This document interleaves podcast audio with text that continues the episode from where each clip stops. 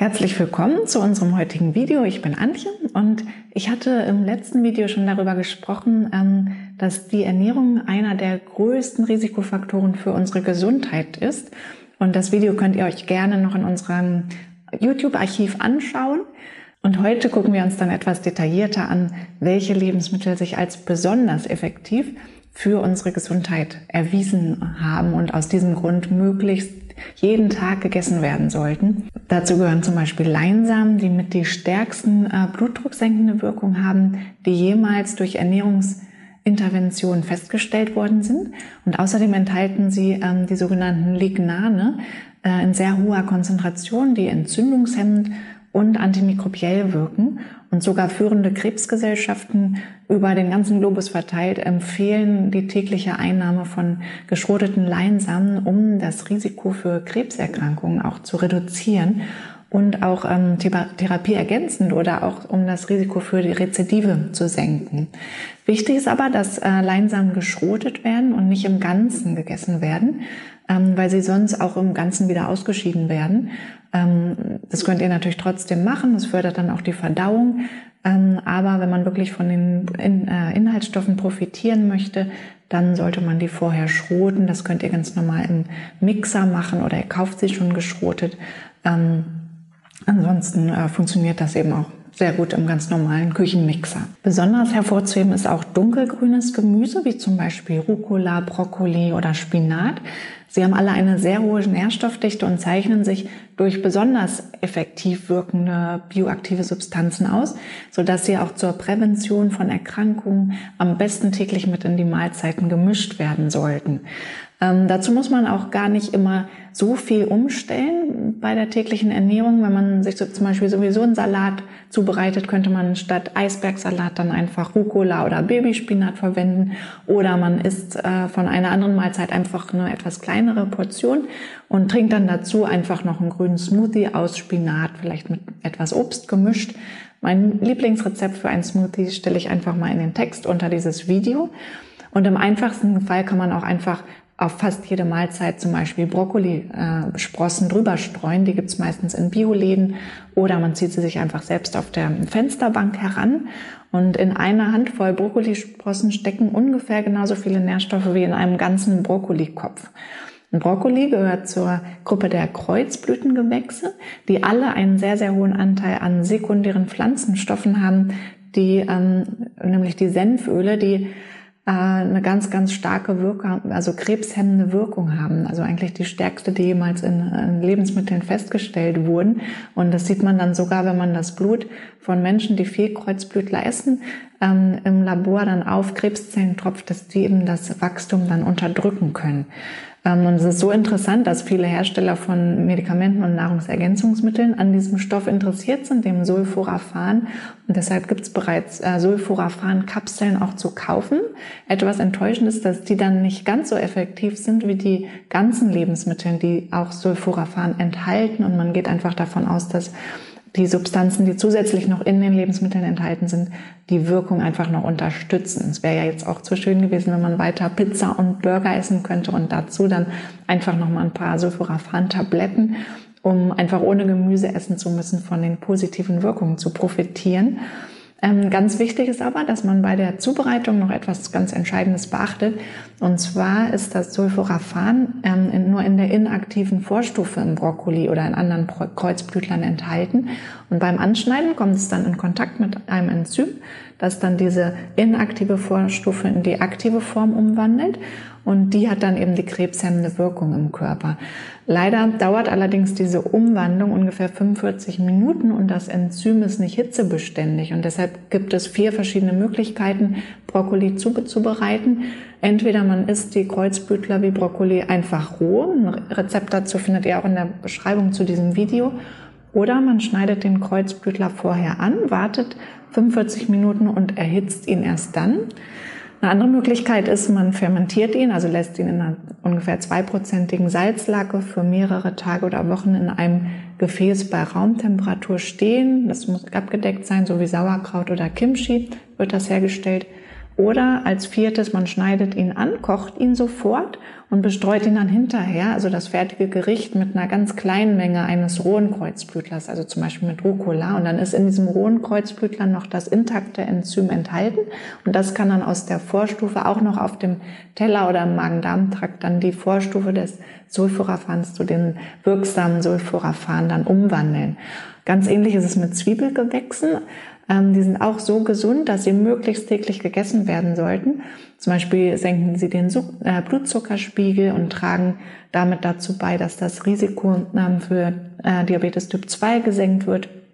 Und sie wirken antibakteriell, also schützen uns gerade jetzt auch in der Erkältungszeit vor bakteriellen Infekten. Und auch hier muss man bei der Zubereitung dasselbe beachten wie bei Brokkoli und den anderen Kreuzblütlern. Nur, dass dann auf das fertige Gericht eben kein Kreuzblütengewächs, sondern ein Zwiebelgewächs gestreut werden müsste, wie zum Beispiel Schnittlauch. Und nach dem Anschneiden müsst ihr nur zehn Minuten für die Umwandlung von der inaktiven Form zur aktiven Form warten. In diesem Fall ist das dann das Allicin.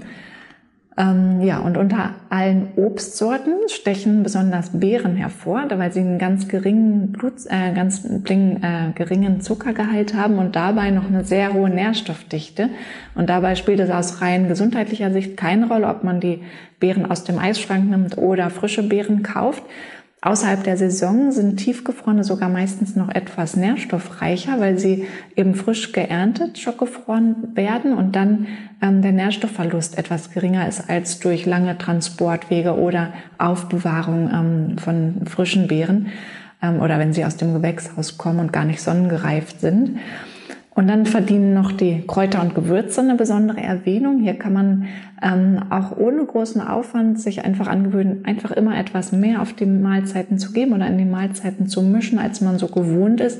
Zumindest war es bei mir selber so, dass ich sie vorher immer ziemlich sparsam eingesetzt habe.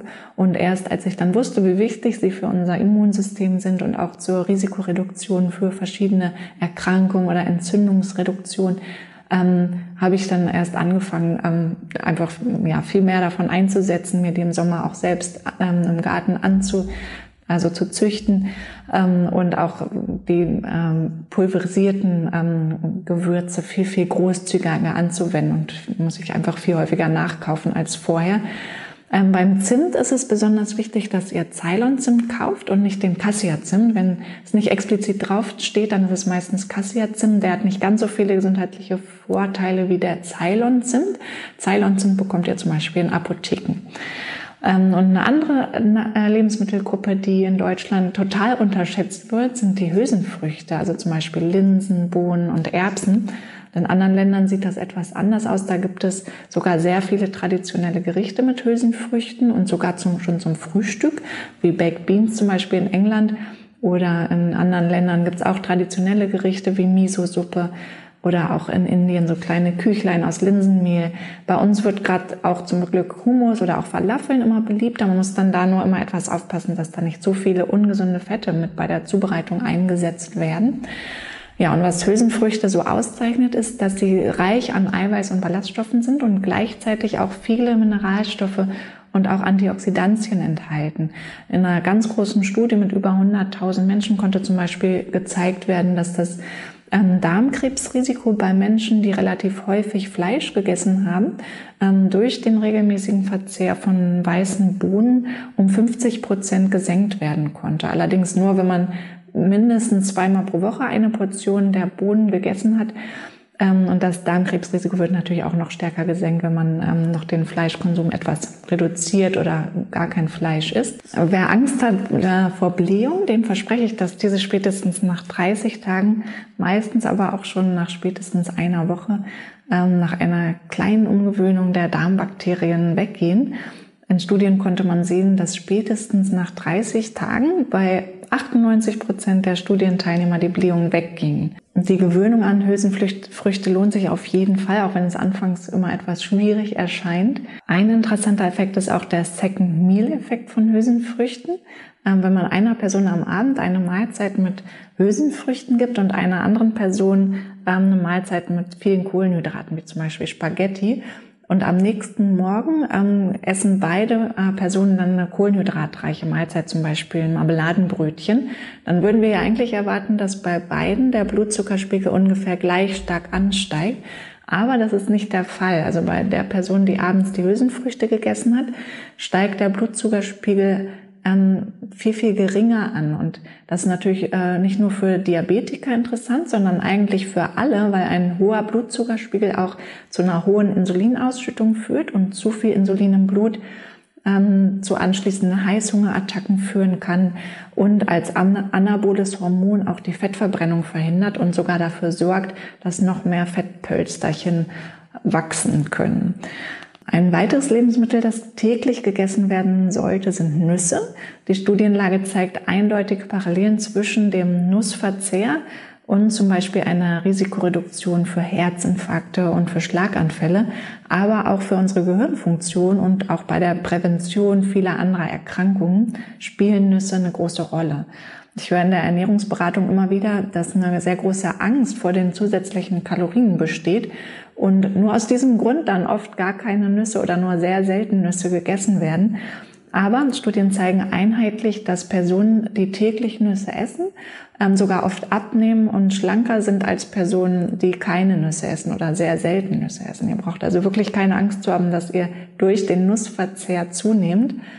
Ähm, so 20 bis 30 der, äh, Prozent der Kalorien kann man sogar abziehen. Also fast ein Drittel ist gratis.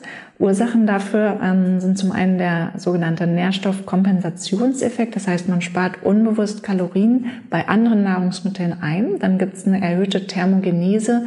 Ähm, das heißt, die Stoffwechselaktivität ähm, steigt so stark an bei der Verstoffwechslung eigentlich einfach der Nüsse ähm, so dass gleich wieder ein Teil der Kalorien verheizt werden kann. Ähm, ja, und dadurch werden so 10 bis 20 Prozent der Kalorien reduziert. Und ähm, es ist auch eine geringere Fettverfügbarkeit. Also 10 Prozent der Fette aus den Nüssen werden gar nicht resorbiert, werden also einfach wieder ausgeschieden, so dass man gar nicht alle Kalorien einrechnen muss. So, das war, ähm, waren jetzt einzelne Lebensmittel, die besonders gesund sind. Natürlich soll das nicht heißen, dass alles andere an Gemüse und Obst ähm, und anderen pflanzlichen unverarbeiteten Lebensmitteln nicht auch sehr gesund ist und täglich gegessen werden sollte. Und außerdem habe ich in diesem Video auch die Omega-3-Fette zum Beispiel noch gar nicht erwähnt, die auch auf täglicher Basis gegessen werden sollten. Hier sind vor allem die maritimen Quellen von sehr großer Bedeutung, also zum Beispiel Mikroalgen oder Fisch und die entsprechenden Öle daraus. Und dazu haben wir aber ein separates Video in unserem YouTube-Archiv, das ihr euch natürlich auch gerne anschauen könnt. Ja, dann vielen Dank fürs Zuschauen und wie immer könnt ihr sehr gerne eure Feedbacks und Fragen in den Kommentar schreiben ähm, und wir freuen uns auch natürlich immer über äh, neue Abonnenten und über eure Likes. Dann bis bald und noch einen schönen Tag.